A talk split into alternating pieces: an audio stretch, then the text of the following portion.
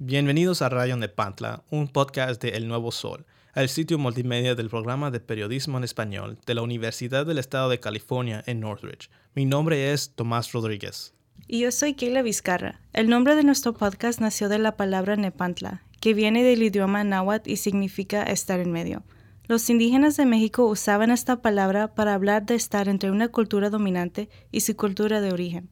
El movimiento chicano convirtió este espacio en uno de resistencia cultural que transciende dos culturas y muchas fronteras. Usaremos este concepto de estar en medio para hablar de millones de niños y jóvenes que han migrado a Estados Unidos en busca de un nuevo futuro. Muchos de estos jóvenes indocumentados se han graduado o siguen estudiando en las universidades del país y otros han sido deportados. El programa de acción deferida para los llegados en la infancia, conocido como DACA, ha ayudado a casi 800.000 de estos jóvenes, dándoles un estado de protección temporal. Sin embargo, por cada joven que recibe DACA, hay tres que no califican. Este podcast es parte de una colaboración de El Nuevo Sol, el Centro de Recursos Dream del Centro Laboral de UCLA y el show de Omar y Argelia. Hemos titulado esta serie Dreamers, redefinir el sueño americano este primer episodio cuenta la historia de una estudiante oaxaqueña que ha sido una activista destacada del movimiento Dreamer. Tomás y yo les contaremos la historia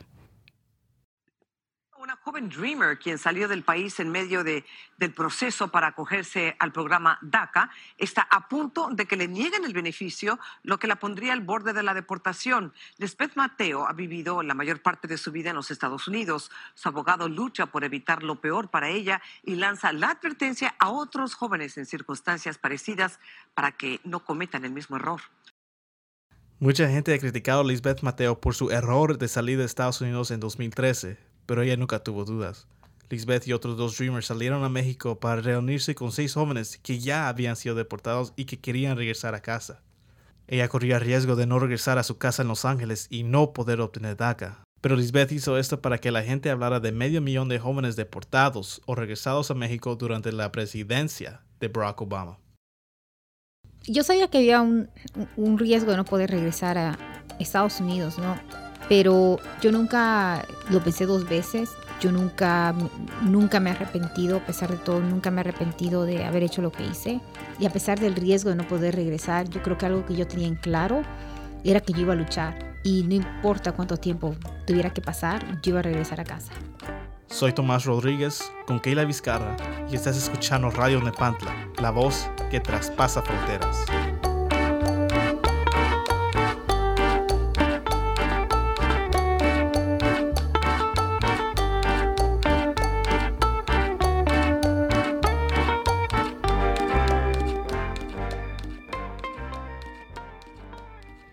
Desde pequeña, Lisbeth Mateo tenía el deseo de ir a la universidad y estudiar. Llegó a Los Ángeles a la edad de 14 años y el año pasado se graduó como abogada de la Universidad de Santa Clara. Pero no fue fácil para Lisbeth llegar a donde se encuentra ahora.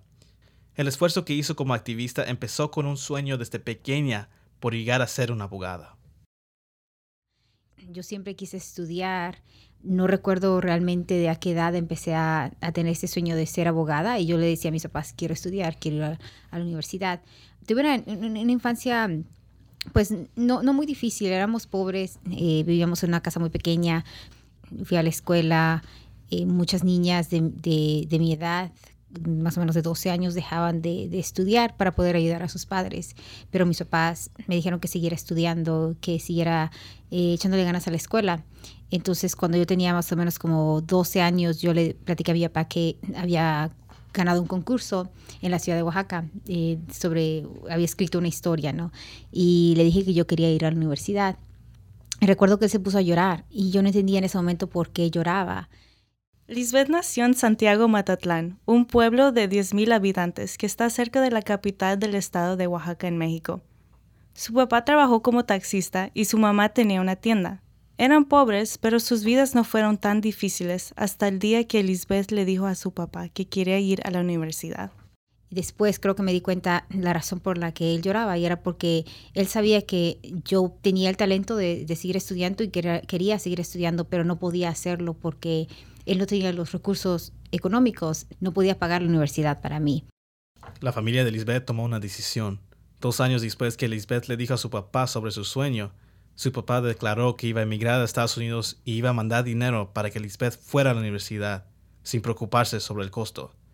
Pero la separación fue algo que no esperaba. Pero no queríamos separarnos, ¿no? La familia no quería separarse, queríamos estar juntos, entonces nos propuso que nos viniéramos a Estados Unidos. La familia de Lisbeth decidió que no se iban a separar. Lisbeth estaba muy entusiasmada de empezar su vida en un nuevo país pero ella no esperaba que su estado migratorio iba a ser su vida un poco más difícil. Yo, yo encantada porque había escuchado que en Estados Unidos simplemente tienes que estudiar y, y echarle muchas ganas y trabajar muy duro y las puertas se te abren. ¿no? Entonces tenía yo esa mentalidad de que iba a venir aquí y a, a trabajar el doble o el triple para poder hacer mis sueños realidad. Pero al llegar a Estados Unidos creo que me di cuenta que iba a ser un poquito más difícil Lisbeth llegó a los 14 años a Los Ángeles y se inscribió en la preparatoria de Venice High School en Culver City. Ella había estado toda su vida en las escuelas de Oaxaca, en donde no había mucha tecnología. Eso fue lo primero que notó en Los Ángeles. Esa tecnología la ayudó a aprender inglés y asimilarse a la cultura de Estados Unidos. Creo que la, la diferencia más marcada fue el uso de la tecnología aquí en Oaxaca no tenemos o no teníamos acceso a esa tecnología, a las computadoras, los libros que existían, las, bibliotecas que, existían, que existen en ese país, ¿no? Donde puedes ir y agarrar un libro prestado y poder leer enciclopedias y poder leer eh, sobre muchas cosas que teníamos algún conocimiento en México, pero los recursos eran limitados. Teníamos una biblioteca muy pequeña en mi pueblo, no teníamos computadoras, todo era tener que memorizarte, todo realmente tener que aprender, hacer menos uso de la tecnología, que muchos estudiantes ahora más que nunca no hacen ese uso y tienen acceso a esa información. En su último año en la preparatoria, Lisbeth ya estaba acostumbrada a su vida en Estados Unidos. Ella ya dominaba el idioma y estaba lista para entrar a la universidad, pero todavía había muchos obstáculos para alcanzar su sueño. Y yo creí lo que, lo que la gente me decía, no lo que mis maestros me decían, de que si trabajaba muy duro, que iba a llegar muy lejos, no que no iba a haber obstáculo que me pudiera, que me pudiera parar. Entonces yo era un poco inocente también, no sabía que era indocumentada, pero creo que no entendía yo en ese momento lo difícil que iba a ser no tener documentos. Lisbeth era una excelente estudiante y quería ser la mejor candidata para entrar a la universidad. Tomaba clases antes y después de la escuela. Tomaba clases de nivel universitario los sábados y hasta atendía clases en el colegio comunitario. Era la candidata perfecta, pero le faltaba algo muy importante. Lisbeth le preguntó a sus maestros y consejeras qué podría hacer para ingresar a la universidad, pero todos le dijeron que no podría ingresar porque no nació en Estados Unidos. Una consejera le dijo que su única opción era alistarse en el ejército. Entonces me propuso que pensara en unirme a las Fuerzas Armadas porque sabía que habían habido estudiantes como yo, indocumentados, que se habían unido a las Fuerzas Armadas y habían podido estudiar. Entonces empecé a buscar esa forma de, quizá eh, entrar al Army o al Navy, lo que sea. Tomé un examen en mi high school, tuve muy buen, muy buen grado, entonces me empezaron a llover ofertas, ¿no? Y pensé realmente en unirme al Navy, que era el único branch del, que, me, que me aceptaría aún no teniendo documentos legales porque tenía un tío que era ciudadano. Todos los demás servicios militares me dijeron que no por, mi estatus migratorio. Terminé no aceptando la oferta porque no era lo que yo quería hacer. Lisbeth no se dio por vencida. Ya graduada de la preparatoria, decidió solicitar ingreso a un colegio comunitario. Con su diploma en mano, no sabía si la aceptarían ahí. Si voy a un colegio comunitario, tal vez alguien me pueda ayudar, ¿no? Les voy a explicar mi situación, creo que también fue mi inocencia, no, no entender muy bien lo que, lo que me esperaba. Y fui a la, a la universidad, a, a, San Monica College, el Colegio de Santa Mónica, con lo único que yo tenía, que era mi high school diploma. Y llegué, pedí una aplicación, la rellené, dejé el lugar donde tenía que poner mi seguro social en blanco. Cuando la persona que me estaba ayudando me pidió mi seguro social, yo le dije que no tenía. Creo que ella entendió en ese momento lo que yo estaba diciendo. Lisette todavía no lo sabía, pero unos meses antes de que ella se graduara de Venice High School en el 2001, se implementó el proyecto de ley conocido como AB 540. Esta propuesta fue sometida a la Asamblea por el político Marco Antonio Fireball, que también nació en México y estudió en Estados Unidos.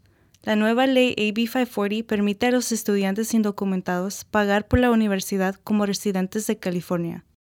esa ley fue la que me ayudó y me abrió las puertas para poder ir a la universidad.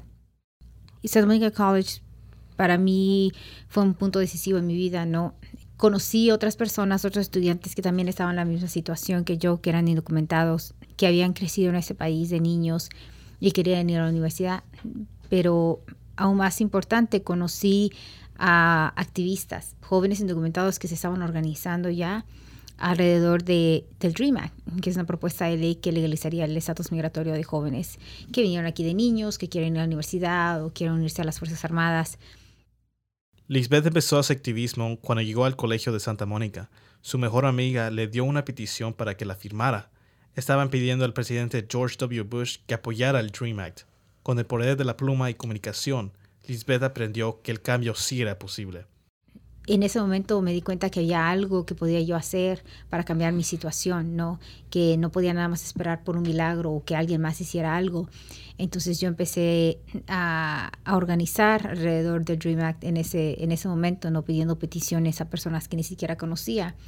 Y también creo que yo pensando que no había forma de que los legisladores dijeran que no, que el Congreso le dijera que no a esa propuesta, porque no, no, no tenía sentido decirle no a a miles y miles de muchachos que querían estudiar, ¿no?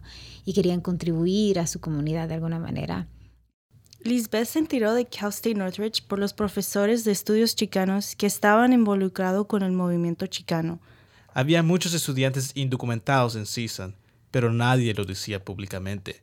Ella conocía a otros jóvenes en la misma situación. Su plan era formar un grupo que representara a estudiantes sin papeles. Yo conocía a Alma, eh, Alma de Jesús de Santa Monica College. Nos hicimos amigas ahí. Ella fue la primera que me, que me habló sobre el Dream Act. Fue la muchacha que me dijo que firmara esta petición ¿no? para pedirle al presidente que firmara eh, el Dream Act en ley. Y cuando llegamos a, nos transferimos a CISAN más o menos al mismo tiempo. Entonces aquí nos volvimos a encontrar, eh, nos dimos cuenta que habían otros estudiantes indocumentados y que no había una organización aquí que realmente se enfocara en estudiantes indocumentados como lo había en Santa Monica College. Después conocimos a otras, bueno, Alma conocía ya a otras dos o tres personas, incluyendo a Marta, que también no tenía documentos. Y entonces yo conocí a otra amiga, a otra muchacha en, en una de mis clases que se llama Claudia. Empezamos a hablar en formar un grupo de apoyo para estudiantes indocumentados y también para poder hacer como outreach para otros estudiantes indocumentados en, en CISAN. Nos reunimos eh, en secreto porque creo que habían algunos de nuestros profesores tenían miedo, ¿no? De que habláramos abiertamente de ser indocumentados porque no sabían qué podía pasar con nosotros. No tenían miedo de que alguien llamara a la inmigración, que nos pudiéramos meter en problemas. Entonces, el profesor García fue el primero que nos apoyó. Lisbeth y las muchachas se acercaron al profesor después de una junta de la organización estudiantil chicana, conocida como MECHA. Se acercó Lisbeth y me dijo, este, tengo una pregunta. Es que vamos a formar un grupo oficialmente de estudiantes de Dreamers, de los indocumentados. pues, de veras, ya sabes que a salir es, es como, como, salir del closet de los gays, al salir y públicamente anunciar que, no tienes papeles, eh, es que hay cierto, hay, hay bastante riesgo. Eh, hay la posición formal de la institución en cuanto a, estudiantes con, sin papeles y con papeles, pero hay ciertos individuos dentro de la administración, sobre todo en, en Hall, de Student Services, que están en contra de estudiantes que no tienen papeles. El profesor conocía que había un riesgo en anunciar públicamente que eran indocumentadas, pero las chicas ya estaban decididas. Entonces, eso, eso puede causar problemas, hay que pensarlo muy bien. dice, no, no, lo hemos, lo hemos pensado. Estaba con, ahí con, con Marta Recio, con uh, este, DJ de Jesús, y había como cuatro o cinco. Dice, ok. dice, necesitamos este, eh, alguien de la facultad como sponsor. Dice, pues está bien. Tenían los papeles ya listos, yo, yo firmé de, de faculty sponsor del, del grupo. Y comenzamos a reunirnos dos veces por, creo que al principio, eh, para formular el grupo, este, era dos veces a, la semana. eh, los martes y jueves a, las 7 de la mañana en, una, en una sala pequeña acá de, de Chicano Studies. Ella siempre, pues, es bien lista, inteligente y, atrevida. Entonces, yo les digo, mire, este, ¿te puedo causar problemas? no, no, estamos dispuestos a hacerlo, pues tenemos que hacerlo para progresar como, como individuos, como grupos. Y eso es lo que me llamó la atención de, de ella. El grupo tomó el nombre de Dream, o Sueño. Las muchachas decidieron que iban a unirse para declarar que había una comunidad indocumentada en Northridge empezamos a hablar abiertamente de, de, ser indocumentados. O en ese momento usábamos el código AB 540, ¿no? Porque para nosotros eso significaba, eh, la gente que sabía sobre AB 540 sabía que eso significaba que por lo menos algunos de nosotros éramos indocumentados, ¿no? entonces fue así como empezamos, fue hace, fue como en el 2006 más o menos. Pero ellas no estaban solas. En el programa de periodismo había surgido otro grupo conocido como Heard o Escuchado que también apoyaba a los estudiantes indocumentados en Northridge. Lisbeth y el grupo Dream decidieron que era mejor que se unieran. Empezamos, el grupo Hurt y Dream empezó al mismo tiempo, pero creo que no sabíamos el uno del otro porque esa era la naturaleza en la que vivíamos en ese entonces, ¿no? La gente todavía tenía miedo, los estudiantes todavía tenían un poquito de miedo de decir abiertamente que eran documentados.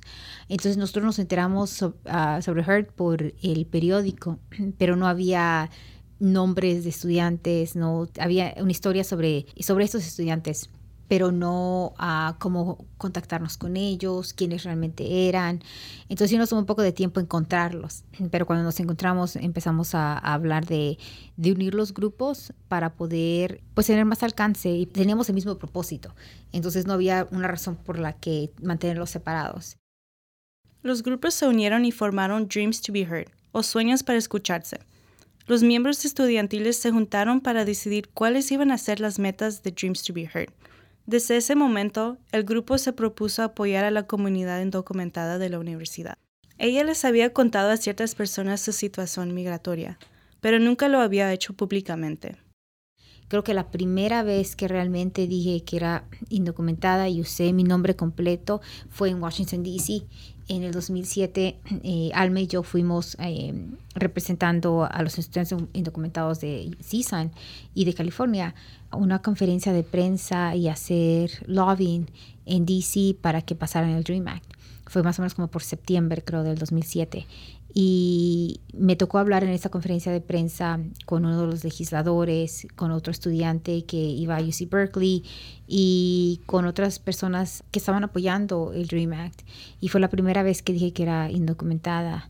Y de ahí, pues ya, ya, no, ya no paré, ¿no? Hicimos eh, un mock graduation en frente del Oviatt Library, sin permiso ni nada, y abiertamente dijimos que éramos indocumentados, que no teníamos documentos pero que existíamos y que estábamos aquí, que necesitábamos apoyo de, de la gente, de los otros estudiantes, para poder cambiar las leyes. Después de anunciar por primera vez que ella no tenía papeles, Lisbeth y el grupo no pararon ahí, pero sí enfrentaron oposición dentro de la universidad. Cuando hicimos el mock graduation en frente del Lovett Library, una de las personas que trabajaba en la biblioteca se molestó. Entonces salió y me quitó el micrófono de la mano. Me lo jaló y básicamente me dijo que me regresara a mi país y que dejara de molestar, ¿no? Que, que no hiciera tanta bulla enfrente de la, de, de la, de la biblioteca. Eh, no teníamos permiso para estar ahí, pero nos negaron el permiso y aún así dijimos, no, tenemos que hacer esto, ¿no? Porque es importante.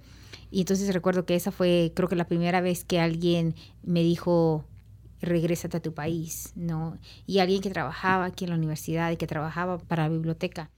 Hoy en 2017, Dreams to be Heard cumple 10 años. El grupo es parte de las voces de miles de jóvenes sin papeles en California. Hoy en día hay más de mil estudiantes indocumentados en CSUN. Lisbeth no tiene un proyecto favorito del grupo, pero está feliz que pudo fundar Dreams to be Heard. Yo creo que el simple hecho de haber empezado esa organización y que estuviéramos firmes, ¿no? no tener miedo, porque si hubo gente que que nos apoyaba, pero que nos decía que no fuéramos tan abiertos con nuestro estatus migratorio, que no hiciéramos mucho ruido porque tenían miedo que antimigrantes iban a venir y quitarnos AB 540 o quitar beneficios que existían para estudiantes indocumentados en ese momento. Pero nosotros dijimos, no, si van a venir, que vengan y vamos a defender lo que tenemos, pero vamos a luchar por más. Yo creo que eso para mí es lo más, eh, lo que más orgullo me da, ¿no? Que a pesar de, que no había mucho apoyo para los estudiantes indocumentados, que no, todavía no decíamos que éramos undocumented and afraid, que pudimos tomar nuestras propias decisiones y estar firmes en que íbamos a seguir con esa organización, que iba a ser una organización bastante abierta, que no íbamos a tener miedo, que no íbamos a, a, a dejar que nos intimidaran a nadie. Y yo creo que muchos jóvenes han, han seguido ese ejemplo y es lo que más orgullo me da. Lisbeth y las cuatro muchachas que formaron Dream se graduaron al mismo tiempo de la universidad. El futuro estaba en duda para ellas. Pero aún en el último día en que todos estaban juntas, todavía había oposición. Las cuatro muchachas que empezamos Dream nos graduamos el mismo, el mismo día. Y hubo una protesta de un grupo antimigrante porque estaban en contra de que estudiantes documentados se graduaran de CISAN. No se escuchaba nada, pero sí, sí estuvieron ahí. Entonces fue interesante ¿no? que nosotros nos estuviéramos graduando y que nuestras familias estuvieran aquí presentes con nosotros mientras había un grupo allá afuera protestando que, que estuviéramos aquí. Sin papeles, sin miedo. Lisbeth no pudo trabajar porque todavía seguía sin papeles, pero no se dio por vencida. Decidió luchar más y trabajar más como activista. Creo que no, no entendí en ese momento que estaba deprimida, porque iba a tener un título universitario que no, para mí, o para, bueno, para mí sí, pero para mucha gente no valía nada, ¿no? Porque no podía usarlo. Tenía ofertas de trabajo y no podía tomarlas porque no tenía documentos. Entonces sí fue muy frustrante y yo sabía que, que eso venía. Entonces lo que yo hice fue empezar a trabajar más, empezar a organizar más. Esa fue mi manera de, de no darme por vencida. Yo, sentí que la única opción que yo tenía era luchar para que cambiara algo, eh, seguir organizando, ya me iba a graduar, entonces empecé a organizar con otros jóvenes en, en Los Ángeles, siendo más y más abierta sobre mi estatus, conociendo a más jóvenes, no solamente en California, pero en todo el país. Esa fue la única opción que nos quedó para poder quedarnos en ese país. Al mismo tiempo, el, en ese entonces el senador Obama estaba eh, haciendo campaña para ser presidente y nos prometió nos prometió todo, ¿no? nos prometió la reforma migratoria, nos prometió el DREAM Act durante los primeros 100 días de su presidencia. Y yo creí en esas promesas. Entonces me uní a su, a su campaña para, para que lo pudieran elegir. Me fui a Henderson, Nevada, para hacer eh, campaña para él. Y al mismo tiempo empecé a organizar con otros jóvenes, ¿no? Que ya se habían graduado también. Y empezamos a, a hablar de, de ser una, una organización más independiente que realmente fuera liderada por estudiantes indocumentados, por jóvenes indocumentados. Y esa fue la única opción que yo tuve, ¿no? Seguía trabajando en un restaurante que, por, en el que había trabajado por años durante el tiempo en que estuve en la universidad. Y, y empecé a organizar y era, mi vida se redujo a trabajar, y a organizar. Lisbeth se propuso llevar su activismo a otro nivel. Ya no era la niña inocente que esperaba una respuesta a sus problemas. Local, late breaking, KOLD News 13, live at 6. Good evening and thanks for watching KOLD News 13 live at 6. I'm Dan Mari. And I'm Heather O. As we told you just moments ago, protesters stirring things up in downtown Tucson at this hour. This is a live picture just outside Senator John McCain's office. Inside, five protesters, all reportedly illegal immigrants, are refusing to leave, demanding that the senator support the DREAM Act, what they call a first step toward immigration reform. En el momento en que yo fui a, a, la oficina del senador McCain, eran dos razones. Una, para poner presión al senador McCain para que nos apoyara con el DREAM Act. En el 2007, él quería votar por el DREAM Act, pero simplemente se fue antes de la votación porque él sabía que iba a hacer campaña para presidente. Entonces, él cambió su, su, su mensaje pro-inmigrante que había tenido por uno muy antimigrante en el 2008. Entonces queríamos que nos diera cuentas, ¿no? Porque había sido alguien que nos había apoyado y que en el último momento se, simplemente se, se fue. La segunda razón era porque había muchas organizaciones pro inmigrantes nacionales, que llamamos mainstream immigrant rights organizations, que nos decían que tuviéramos paciencia, que esperáramos, que nos estaban diciendo básicamente qué decir, qué hacer, cómo pensar, ¿no? Y querían eh, tener ellos y el control de cómo machaban las cosas en la campaña para la reforma migratoria. Nosotros sabíamos que nos iba a dar la reforma migratoria ya y estábamos corriendo, se estaba corriendo el tiempo, se nos estaba acabando. Entonces hicimos esta protesta para también decirles a ellos que ya no éramos niños, que éramos personas que podíamos pensar por nosotros mismos, que podíamos tener nuestras propias tácticas, nuestras propias, ah, propias ideas y que podíamos liderar nuestro propio movimiento. Lisbeth tuvo que mantener en secreto lo que iba a hacer. La podían deportar por esa falta civil, pero ella supo que era necesario para pasar el Dream Act. Fue difícil no, no poder decirle a nuestros padres lo que íbamos a hacer. Yo no le dije a mis papás hasta dos días antes de hacer esa desobediencia civil y yo ya estaba en Arizona. Ellos sabían que estaba ahí, pero pensaban que solamente había ido a, a, organizar, a apoyar y que iba a regresar en un mes. Que eso fue lo que les dije, ¿no? Y ya cuando les llamé, pues estaban muy preocupados, enojados también porque les mentí. Fue un poco difícil, pero creo que al final la gente y el público eh, salió a apoyarnos. Fue un momento muy importante en nuestras vidas y yo creo que también en, el movimiento proinmigrante en general, ¿no? Porque nunca me había sentido tan liberada y con menos miedo que en el momento en que estaba yo sentada en las oficinas del senador McCain, ¿no? Yo sabía que ese era el lugar donde yo tenía que estar.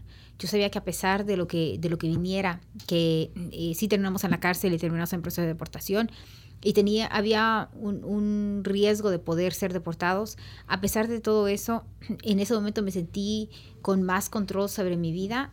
Para mí fue muy, muy especial poder compartir eso con otros estudiantes indocumentados, con la comunidad en Arizona que había sido atacada, ¿no? por grupos antimigrantes y personas antimigrantes y con otros jóvenes que salieron a apoyarnos. Y nunca, nunca voy a olvidar el apoyo de la gente, ¿no? Y, y la paz que yo sentí. La paz que Lisbeth sintió la llevó de nuevo a otro nivel. Esta vez Lisbeth y dos Dreamers salieron a México para reunirse con seis jóvenes que ya habían sido deportados. Todos ellos querían regresar a casa. Ella estaba seguro de que la gente de la comunidad iban a apoyarlos porque lo habían hecho en el pasado. La campaña se llamaba Bring Them Home y los jóvenes se llamaron los Dream Nine. El plan era que ellos fueran a la frontera en Nogales, Sonora, para entregarse a las autoridades migratorias y pedir asilo. Así podrían regresar a casa. Yo creo que empezó como una broma. Muchas de nuestras ideas que teníamos, que hablábamos de hacer sit-ins, de infiltrar centros de detención, empezaban así como, como una charla cualquiera, como una broma, ¿no?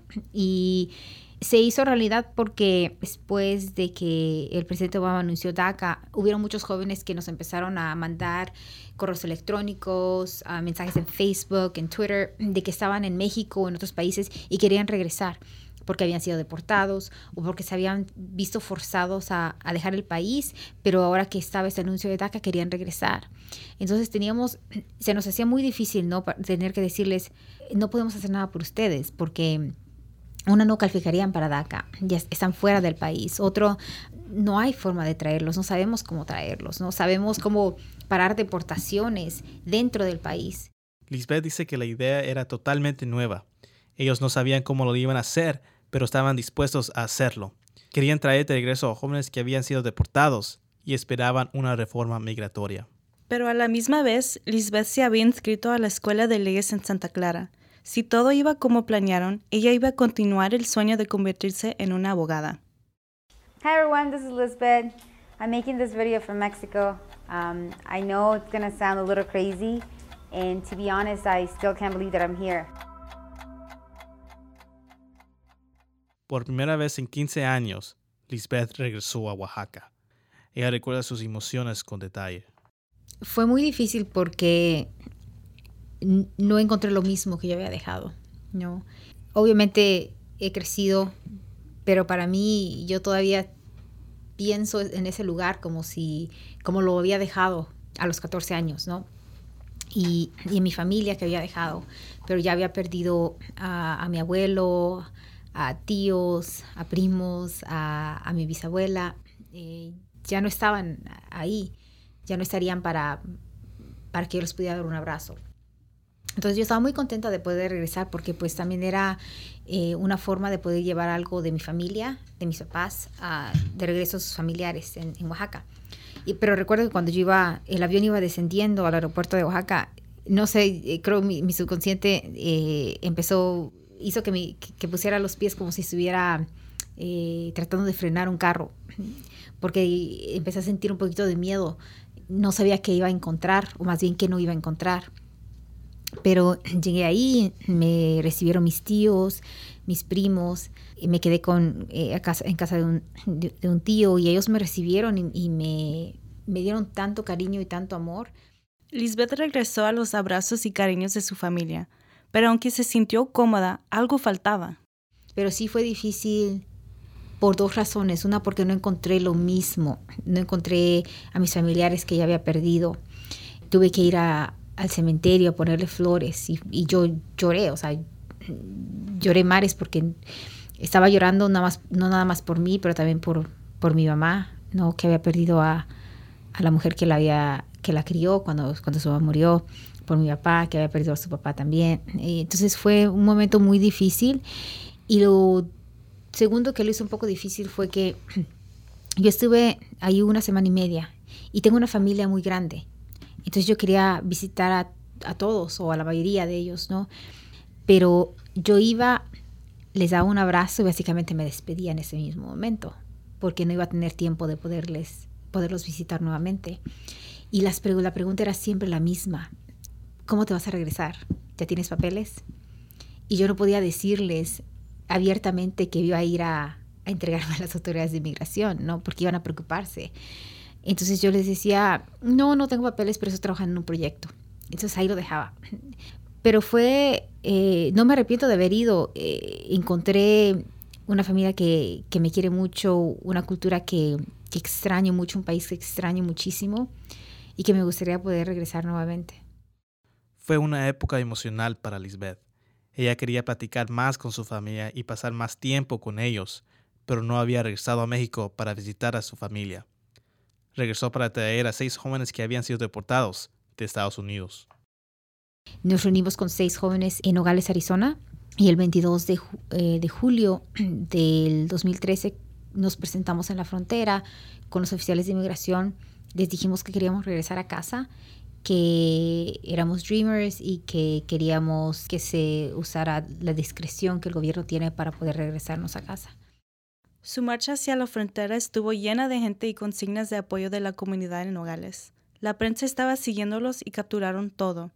Hasta grabaron el momento en que se entregaron a las autoridades en la frontera. Comenzamos con los jóvenes soñadores que hace unas horas desafiaron a las autoridades de inmigración y aduanas en la frontera de Nogales, Arizona y Nogales, Sonora. Desde temprano, las cámaras de Estrella TV estuvieron siguiendo de cerca los acontecimientos. Vamos ahora con Renato Ábalos y los últimos detalles. Renato, adelante. En la mañana, el 22 de julio, nos reunimos en un restaurante pequeño que estaba como una cuadra de la, de la garita, ¿no? Entonces, algo, algo interesante sucedió que nunca voy a olvidar, que la comunidad del lado mexicano de Nogales se unió a nosotros y marchamos juntos en el lado mexicano, no por las calles de Nogales, vestidos con cap and gowns, um, chanting, eh, con el apoyo de la comunidad. No estábamos planeando eso. Nosotros habíamos planeado que íbamos a salir del restaurante y íbamos a caminar directo a, a la garita y entonces se tomó más tiempo porque empezamos a marchar con la comunidad y fue muy, muy bonito sentir ese apoyo y ese cariño de la gente y llegar al, al, al, punto donde íbamos a cruzar y básicamente tener a mucha gente alrededor nuestro en el lado mexicano y luego la gente del lado de Estados Unidos que estaba con pancartas y, y con um, signs y, muchas cosas haciendo mucho ruido y empezamos a caminar y a caminar. Uh, nos tomó como unos 15 minutos poder cruzar todos, ¿no? Porque el proceso era, eh, no debería ser tan largo, pero creo que, nos, creo que nos tomó más tiempo, más de 15 minutos, pero porque había muchos medios de comunicación, había mucha, mucha gente que estaba ahí, fue muy, muy intenso. It was powerful. El arrepentimiento nunca cruzó por la mente de Lisbeth. Sabía que iba a estar detenida, pero estaba segura que iba a regresar a casa yo sabía que había un, un, riesgo de no poder regresar a Estados Unidos, ¿no? Pero yo nunca lo pensé dos veces. Yo nunca, nunca me he arrepentido, a pesar de todo, nunca me he arrepentido de haber hecho lo que hice. Y a pesar del riesgo de no poder regresar, yo creo que algo que yo tenía en claro era que yo iba a luchar. Y no importa cuánto tiempo tuviera que pasar, yo iba a regresar a casa. Los Dream Nine fueron detenidos en el centro de detención de Eloy, en Arizona, cerca de Phoenix. Las autoridades separaron a las mujeres de los hombres. Para las mujeres eran como cuatro edificios y cada edificio tenía más o menos unas 25 o 30 celdas y en cada celda habían dos mujeres y estaba pues estaba capacidad, ¿no? Cuando nosotros llegamos nos dijeron que habían remodelado el lugar donde estábamos porque sabían que iba, iba a haber mucho, muchos medios de comunicación, mucha gente que iba a estar viendo lo que estaba sucediendo con nosotros. Entonces, las otras celdas, la pintura se estaba cayendo. Eh, el agua era negra cuando salía, no servían los toilets, las camas no eran realmente camas, eran muy incómodas y no habían suficientes, no habían servicios básicos para las mujeres. Pero la celda que nos tocó a nosotros todavía olía pintura cuando llegamos ahí. Habían cambiado todo, habían remodelado todo en, en dos días y sacaron a todas las mujeres y las metieron en otro lugar para que nosotros tuviéramos un espacio y no tuviéramos que contar esas, eh, esas historias horribles y las condiciones horribles que las mujeres pasan en el centro de detención. En su primera noche, Lisbeth tuvo la oportunidad de conocer a otras mujeres en el centro de detención. La primera noche que yo pasé en el centro de detención conocí a una mujer nicaragüense que ya estaba en el lado de Estados Unidos cuando la detuvieron porque un ranchero en Arizona llamó a inmigración cuando ella les pidió agua. Y ella tenía dos hijas en Nicaragua, dos hijas pequeñas, y venía huyendo de su pareja porque eh, él la maltrataba. Y ella casi la violaron en México, pasó mucho sufrimiento. Y cuando me contó su historia, yo me fui a dormir esa noche y no podía dormir porque estaba llorando, porque me dio tanto sentimiento y tanto coraje que es víctimas de tanto crimen y de tantas cosas horribles estuvieran ahora detenidas como si fueran lo peor, ¿no? Y entonces sí empecé a hablar con muchas mujeres, conocí, conocí sus nombres, sus historias y me dio, sentí tanta impotencia porque no podía hacer más por ellas, porque si por mí fuera yo hubiera abierto esas puertas y me las hubiera llevado todas a casa, pero no se podía. Lisbeth utilizó las horas de receso de la biblioteca y de comer para tratar de conocer las historias de estas mujeres. Ella se dio cuenta de que las mujeres encarceladas tenían la misma meta de los Dream Nine, regresar a casa. Conocimos a muchas mujeres que habían estado detenidas por años. Estaban ahí luchando para poder regresar a casa. Algunas habían sido detenidas en el lado de Estados Unidos y estaban peleando su deportación pero no podían salir porque una no tenían dinero para pagar la fianza o no tenían representación de un abogado. Entonces ellas luchaban para poder regresar a casa. Conocimos otras mujeres que venían de Nicaragua, de, Honduras, de El Salvador, de México, que venían huyendo de carteles, de pandillas, de crimen organizado, de muchas cosas, y que estaban luchando para poder quedarse en ese país, pidiendo asilo. algunas tenían meses, algunas tenían años, tenían hijos que no habían visto, tenían uh, familiares eh, o esposos que tampoco habían visto. Breaking news tonight is eight immigrant activists detained at a federal facility near the border have been released tonight. Just over two weeks ago, they voluntarily checked themselves into the U.S. Port of Entry in Nogales and applied for asylum. Joe Dana was with them as they were released. Joe? Después de recibir mucha atención de los medios de comunicación, los Dream Nine fueron liberados. Este fue el momento que el grupo estaba esperando. Se cumplió el sueño de regresar a casa, pero Lisbeth se identificó con las mujeres detenidas y se sintió triste de dejarlas ahí. Fue muy difícil. Creo que hubieron, hubieron tres veces de que yo lloré cuando estaba detenida. La primera noche cuando llegué, uh, cuando conocí a esta mujer, nicaragüense, la segunda cuando recibí una carta de mi papá y la leí dentro del centro de detención y la tercera cuando salí, porque estaba yo muy enojada y yo recuerdo que le, grité a los guardias por, porque estaba, tenía tanta frustración y tanto enojo de que yo iba a salir, pero estas mujeres no. Y la forma en que nos sacaron, ¿no? Metieron a todas las mujeres, les encerraron en sus celdas y nos sacaron para que nadie viera. Nos sacaron por atrás, para que nadie viera, para que no se dieran cuenta que nos estábamos yendo. Básicamente como para desaparecernos, como si nunca hubiéramos estado ahí. Pero Lisbeth se alegró nuevamente cuando vio las caras de las muchachas que ella ayudó.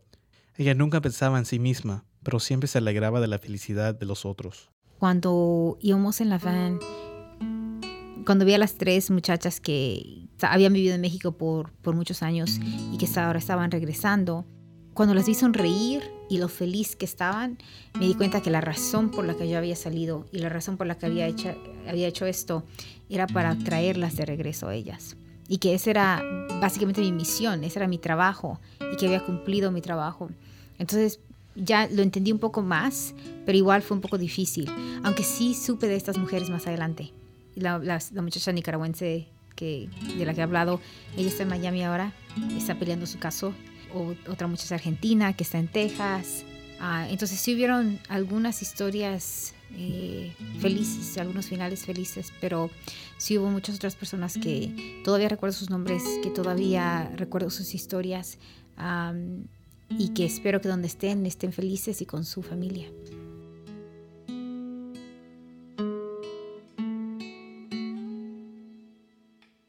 Pasamos 17 días en un centro de detención eh, privado que se llama Eloy, en Arizona. Y durante ese tiempo tratamos de organizar a las demás personas que estaban adentro también.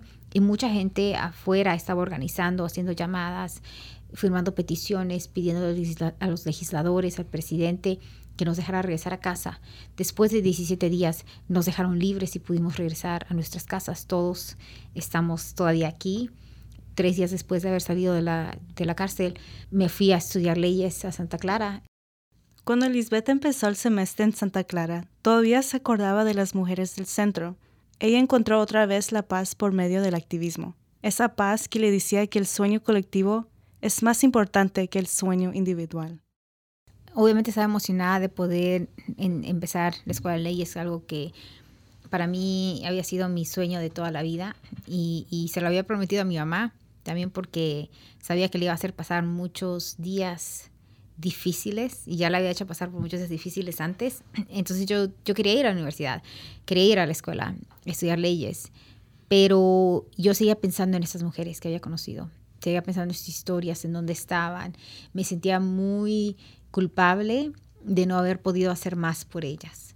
Pero yo sabía, ¿no? Que o, o me quedaba en la escuela y trataba de hacer lo mejor que podía hacer, o dejaba la escuela y regresaba a hacer, a organizar, ¿no? Y, seguir con ese, con ese ciclo de, organizar y, y de, de alguna manera de no pensar tanto en mí como, como una persona, en, en, las cosas personales que yo quería hacer, sino pensar en, en, mí como si fuera alguien que tenía que hacer algo por, por los demás. Lisbeth por fin decidió solicitar DACA cuando estaba por terminar la escuela de leyes de la Universidad de Santa Clara, pero tenía la idea que no le iban a dar DACA porque salió del país con los Dream Nine. Pues al principio cuando recibí la notificación de que tenía la tentativa de negarme DACA fue difícil porque estaba tratando de, me acababa de graduar una semana antes. Entonces mis papás habían venido a Santa Clara, estaban muy felices. Sí fue difícil en ese momento porque me sentía muy, muy mal por mis papás, ¿no? Porque les, les había cortado la felicidad un poco muy, muy rápido porque ellos tenían la esperanza de que ya mi vida iba a ser un poco más fácil, de que ya iba a poder trabajar y tenía ofertas de trabajo que tuve que rechazar al final del día. Pero después recibí otra segunda, otra segunda carta diciendo que tenía tentativa de negármela fue menos difícil. Creo que en ese momento me enojé más de lo que me puse triste o, de lo que me sentí culpable por, por, lo que le estaba haciendo pasar a mis papás nuevamente. Me enojé porque a pesar de todo lo que he hecho, a pesar de cuánto he trabajado, no solamente yo, pero mucha gente, eh, el gobierno me quería negar y castigar de esta manera. Y entonces decidí que iba a hacer una campaña muy pública para poder empujar porque, para que se me diera DACA, para que no se le castigara a otros jóvenes que quieran eh, ejercer su derecho de poder luchar por su comunidad. Lisbeth nunca paró de organizar y de ser activista para la causa de los estudiantes indocumentados. El profesor García lo dice así. Hay gente que eh, el, individualismo a tal grado de que dice, no, pues yo voy, yo voy a tener éxito, que se vaya a la fregada de los demás. Pero ella tiene, porque hasta la fecha sigue metido en, asuntos de los Dreamers, de DACA, etcétera, que se consideraba como un miembro de un grupo, los, la gente sin papeles.